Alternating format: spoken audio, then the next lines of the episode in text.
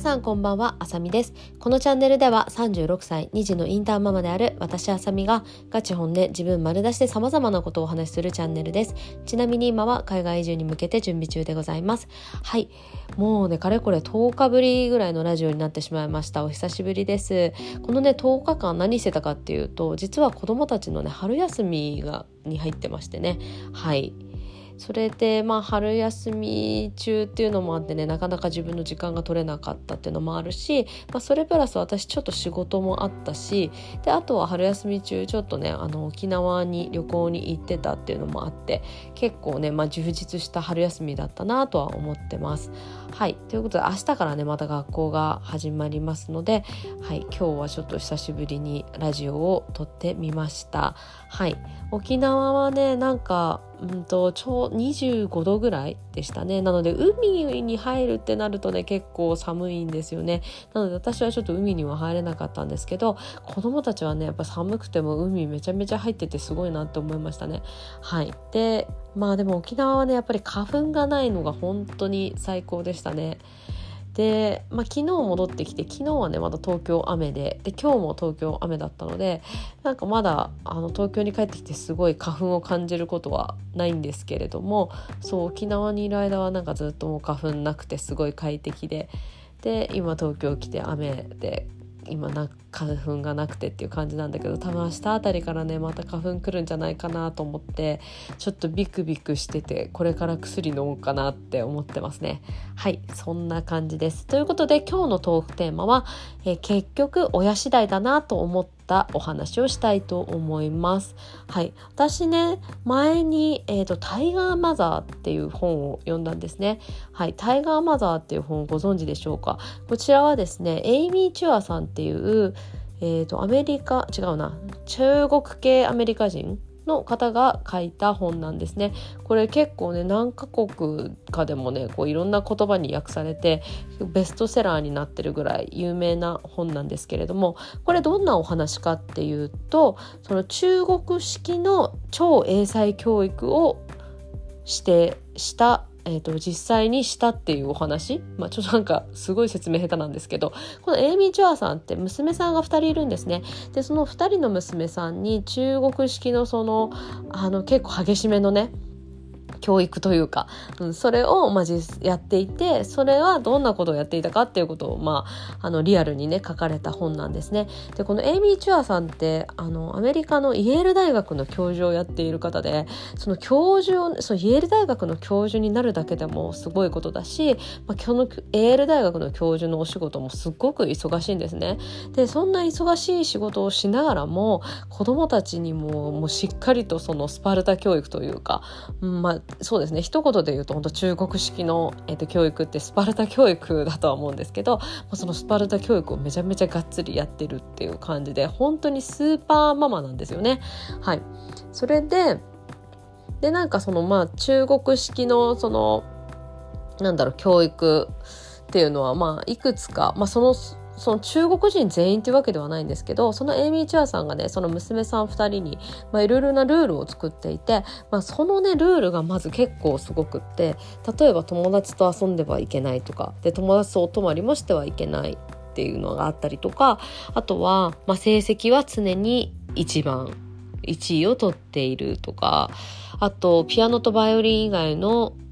楽器を弾いてはいけないとか、まあなんかそんな感じでいろいろなね、まあもちろんテレビとかゲームはしちゃいけないとかね、そんな感じでいろいろなまずルールがあって、まあ結構、あのー、なんだろうね、そう結構厳しめなルールがあります。それでね、もちろんそういうで、まあもちろんその勉強だったりとか、まあ楽器ですね。その、エイミー・チュアさんは上のその長女のに、えー、ピアノをやらせて、その次女にね、バイオリンをやらせるんですけど、それももう練習もさ、一日に何時間も何時間も毎日やるんですね。で、それもさ、なんかまあもちろんさ、そのちっちゃい頃とか特にね、やっぱりやりたくない時とかもあるじゃないですか。でもそういう時、そういうね、もうやりたくない時とかなんかあんまりやる気がなさそうな時はもう容赦なく罵倒するしまあ脅しまくるしっていう感じでどうにかしてでもやらせるんですね。でその本の中でもねそういう子供がまあそういうふうにやりたくないとか言ってくることがあるかもしれないけれどもそういう子供の何て言うんだろう考えとか子供の意見っていうのは無視していいですみたいな感じで書いてるんですよね。そうだからさ、まあ、無視ねするってさ結構心が強くないとできなかったりするじゃないですか。なんかねやっぱりその子供がさ特にちっちゃければちっちゃいほどなんかこういろんなこと他のことやりたかったり遊びたかったりとか疲れてたりとかもいろいろあるからさ、まあ、やりたくない気持ちすごいわかるなって私でも思っちゃうのでだからそういう時にやりたくないって言われたらまあそうだよね今日こんなに疲れてるしねとか、まあ、こんなに学校長かったしねとかそういうふうに私は思っちゃうからなかなかなんかそこでね強い心を持ってビシバシしいくって結構すごいことだなって思うんですね。でしかもこのエイミー・チュアさんって、まあ、イェール大学の教授をやって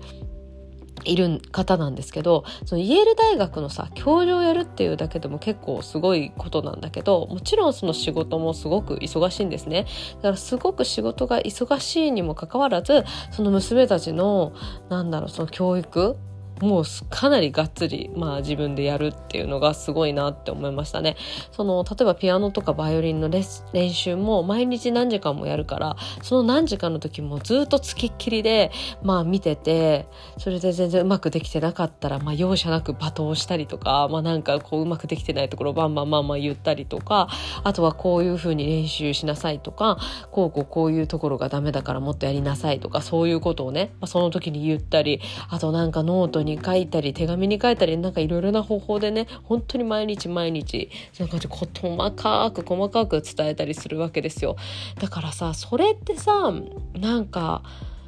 なかなかなんか親がやっぱりそれをね子供にやり続けるって結構すごいことだなって思ってだからもちろんなんかこう教育の内容的には、まあ、その本当に容赦なく罵倒したりとかするのとか結構すごいしあと脅しとかもさ本当にもうこの、ね、何々しなかったらご飯あげないとか何々しなかったらこれさせてあげないとか結構そういう脅しがバンバン入るんですね。でそういうのもさなんかなかなかなんだろうなできることじゃないなって思うからそうそういうね教育ママみたいなことを、まあ、英語でタイガーマムって言ったりしますけどそのタイガーマムになるのもさこう結構タフなんですよね。そうそう。それでねやっぱりなんかそういう風にまあ、ちっちゃい頃からずっとそのエイミー・チュアさんが子供たちの、まあ、ピアノとか、まあ、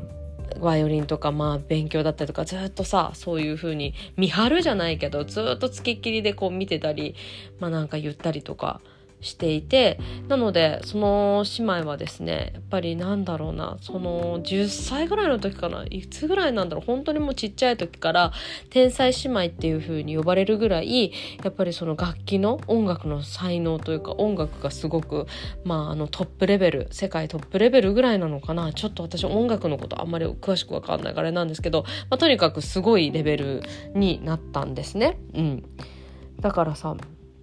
でなんかその同じようになんかこう音楽家としてもう才能が認められている人たちに話を聞くとやっぱりそういう人たちってそういう子供の頃からずっとそういうエイミー・チュアさんの娘さんたちみたいな教育を受けてる方が多いらしいんですよね、うん、どうやら。そのエイミー・チュアさんが聞いたらしいんですけど。そうだからさなんかそういうそのねこの「タイガーマザー」っていう本を読んでね私はすごい思ったのは結局やっぱり子供がねそういう本当に世界トップレベルとかそれぐらいで成功する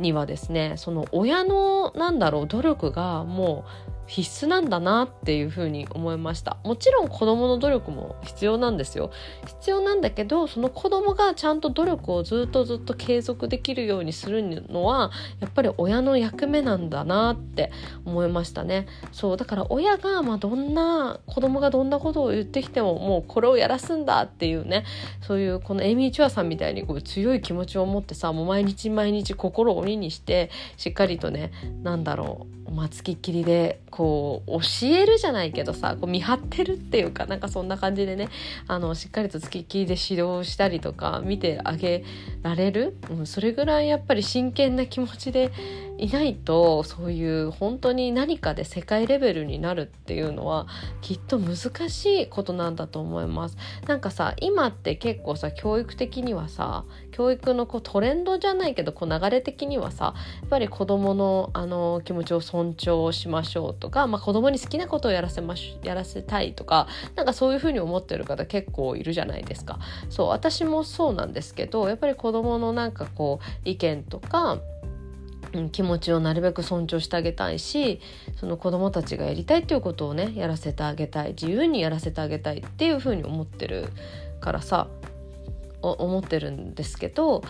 それでもなんかやっぱり本当にさだから世界レベルとかもう世界トップを目指すってなったらもう本当にね好きなようにやりなさいみたいな感じの親だったら多分ね難しいと思います。本当それこそオリンピックの選手とか、まあ、そういう音楽で世界の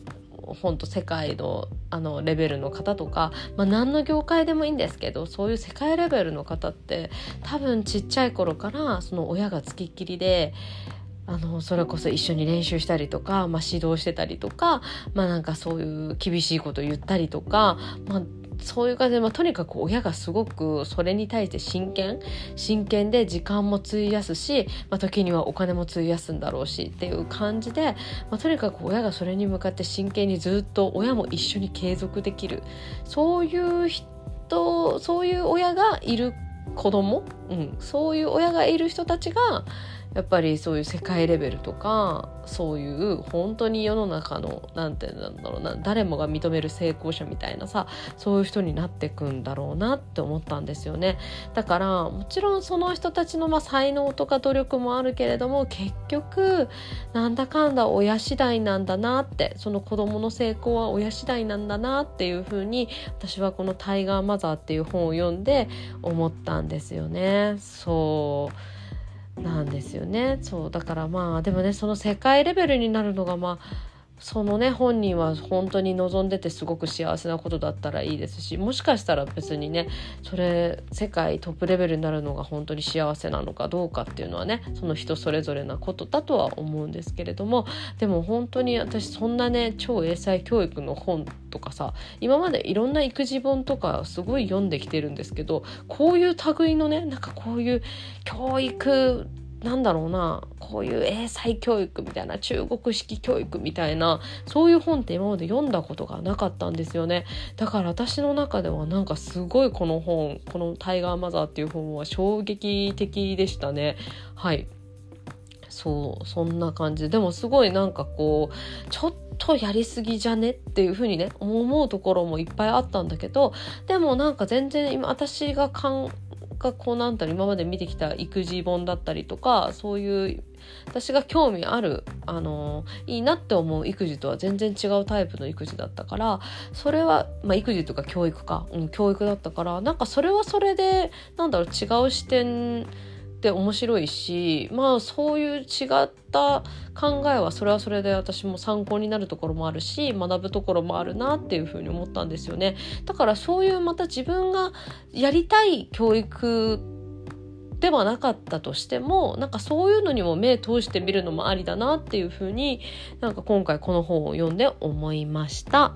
はいということで今日も最後まで聞いていただいてありがとうございます。素敵な夜をお過ごしください。おやすみなさい。